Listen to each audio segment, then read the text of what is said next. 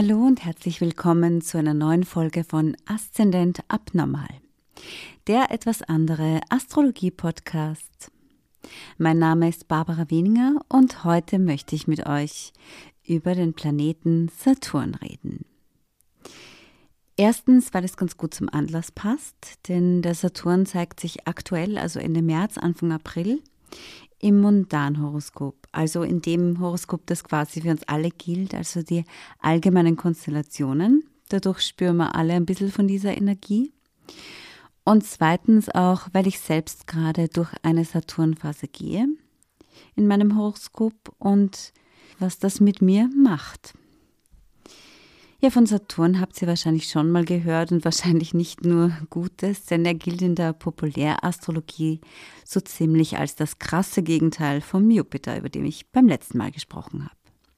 Der Saturn, der schränkt ein, der weist meistens auf Probleme hin.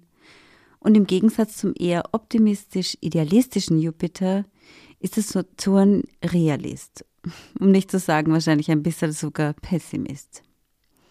Im besten Sinne wiederum ist er unser Rückgrat und steht auch für unser Gewissen. Im schlechtesten Fall ist er aber ein ständiger innerer Kritiker, dem man es nie recht machen kann. Und irgendwie hängt man mit diesem Saturn noch immer ein bisschen in der Vergangenheit fest und man tut sich schwer, frei und loszulassen. Das heißt, wo Saturn in unserem Geburtshoroskop steht, da geht es einfach nicht leicht. Und wir brauchen vor allem viel Geduld. Ja, Saturn nennt sich nicht umsonst auch der Hüter der Zeit. Und oft kommen wir in diesem Bereich sogar mit einem Mangel auf die Welt oder zumindest bekommen nichts geschenkt. Und vielleicht sind wir dann noch in diesem Bereich mit diesen Umständen so ein bisschen verhärtet, vielleicht sogar ein bisschen zynisch. Jetzt versuchen manche Menschen dieses Minus, das man da wegen Saturn hat, quasi wettzumachen. Und das tun sie, indem sie besonders viel tun und besonders viel arbeiten und besonders viel erreichen wollen. Und gerade deswegen können Menschen mit sehr komplizierten oder starken Saturnaspekten aber auch sehr viel erreichen und besonders erfolgreich und fleißig sein. Dennoch muss man sagen, solche Menschen werden sich vermutlich nie auf dieses Glück verlassen, dass es eh gut geht. Und ob es ihnen mit dieser Energie auch immer so gut geht, das sei auch dahingestellt. Wenn nun dieser Saturn im Horoskop in einem Bereich steht, in dem es darum geht, dass man an sich arbeitet, wo man Struktur hineinbringen muss und so weiter und so fort, dann kann er sich natürlich bestens entfalten, denn Ordnung machen und aufräumen, das kann dieser Saturn wirklich gut. Steht er allerdings in sensiblen Bereichen, zum Beispiel im zwölften Haus im Horoskop oder bei deinem Mond oder, oder auch bei der Venus. Also überall da, wo es eher um Gefühle geht, wo man wirklich auch ein bisschen so die Gefühle fließen lassen soll, wo es sogar hilfreich ist, wenn man ein bisschen verletzlich und nicht immer nur perfekt geordnet ist, da ist diese Natur nicht immer eine große Hilfe und er kann dann auch Hemmungen und Blockaden anzeigen und das ist natürlich schon schwieriger zu leben. Wenn jetzt Saturn in deinem persönlichen Horoskop nicht gut aspektiert ist, also wenn da Oppositionen da sind oder wie gesagt so Aspekte zum Mond, zur Sonne und so weiter und wenn es ein bisschen komplizierter ist, heißt das aber noch lange nicht, dass das immer so bleiben muss, dass sich das nie verändern kann, nie besser werden kann. Erstens ist ein Geburtshoroskop ja nichts Statisches. Denn wie der Name schon sagt, geht es vom Geburtszeitpunkt aus, aber man entwickelt sich ja weiter mit den Jahren, jedenfalls im besten Sinne und Fall. Und zweitens gibt ja dieser aktuelle Lauf der Planeten im Horoskop immer wieder so ein bisschen einen anderen Touch. Da kommt mal die Energie und dann mal die Energie. Und damit hat man ja die Chance, diese Muster immer besser zu bemerken und dann kann sich natürlich auch ein bisschen was lösen. Und man muss auch sagen, Saturn ist eigentlich der Spätsünder unter den Planeten. Wir brauchen da schon ein paar Jahre Übung und Training, und meistens so Mitte 40 sagt man, in den 40ern, bei manchen auch schon in den 30ern, wird es mit diesem Saturn ein bisschen geschmeidiger.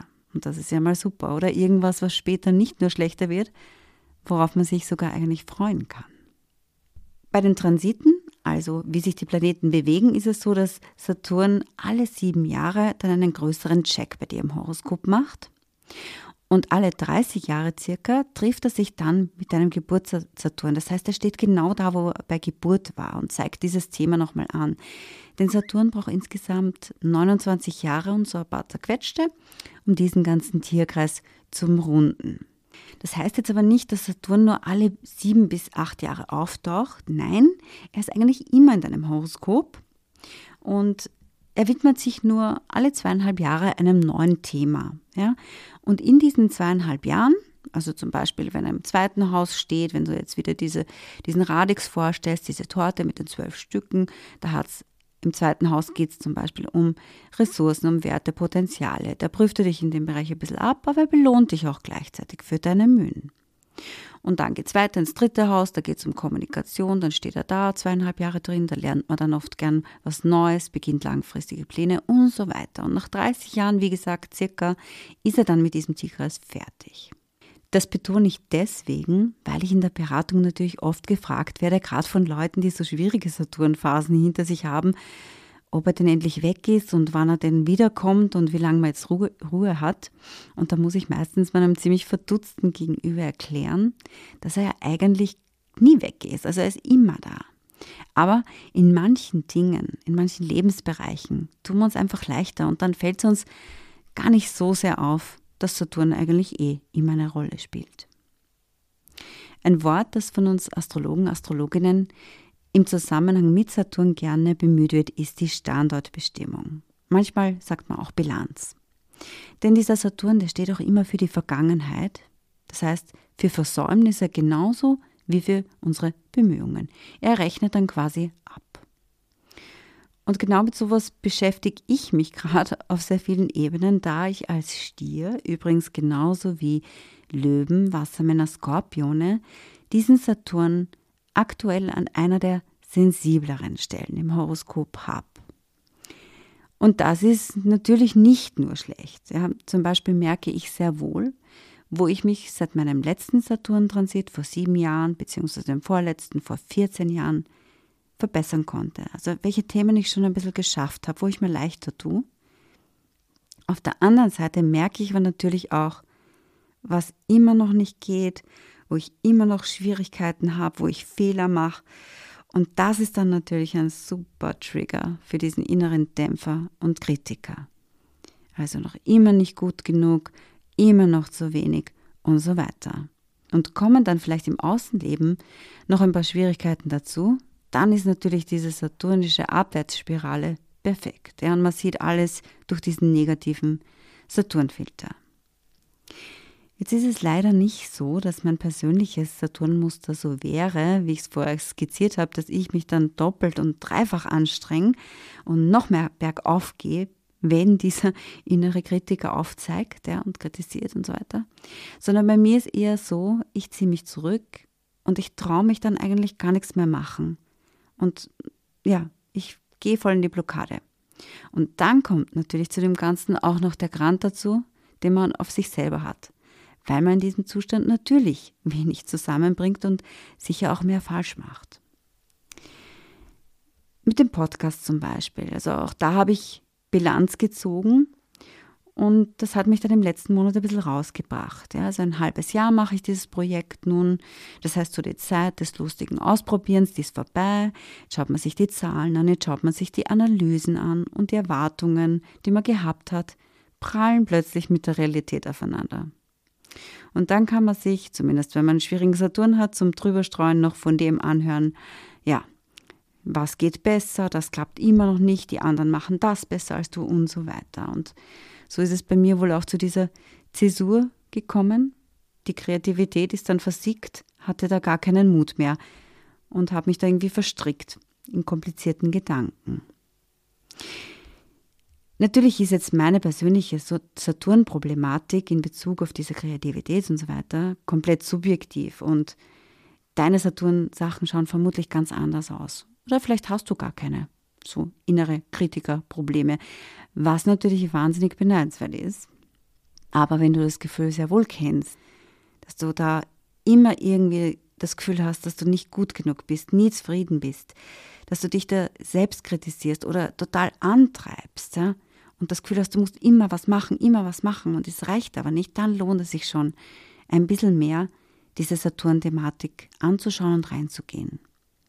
Hemmungen sind so ein Zeichen, aber sicher auch Perfektionismus und manchmal ist es auch ein bisschen ein Mix aus den beiden. Das wären so, so heiße Anhaltspunkte.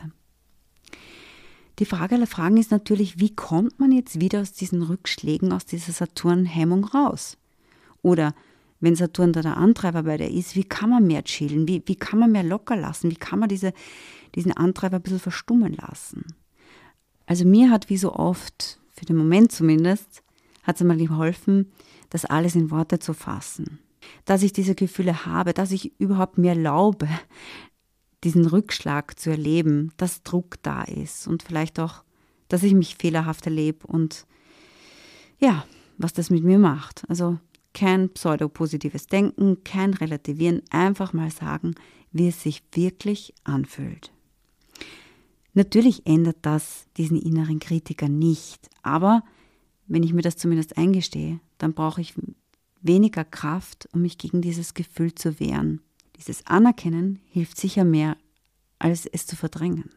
Insofern, mein Tipp, um mit Saturn umzugehen, lautet Mut haben, aber vor allem Mut zur Schwäche. Ja, perfekt ist ja sowieso niemand. Das war mein Take zu Saturn. Und wenn du dich jetzt fragst, wo der bei dir für Stress sorgt, wo du vielleicht zu viel tust oder vielleicht aus einer Hemmung ja, zu wenig tust und gar nicht dein Potenzial abrufst, dann können wir das natürlich gerne in einer Beratung anschauen. Lässt sich natürlich super im Horoskop sehen. Und alle Infos dazu findest du auf meiner Homepage barbarawieninger.at.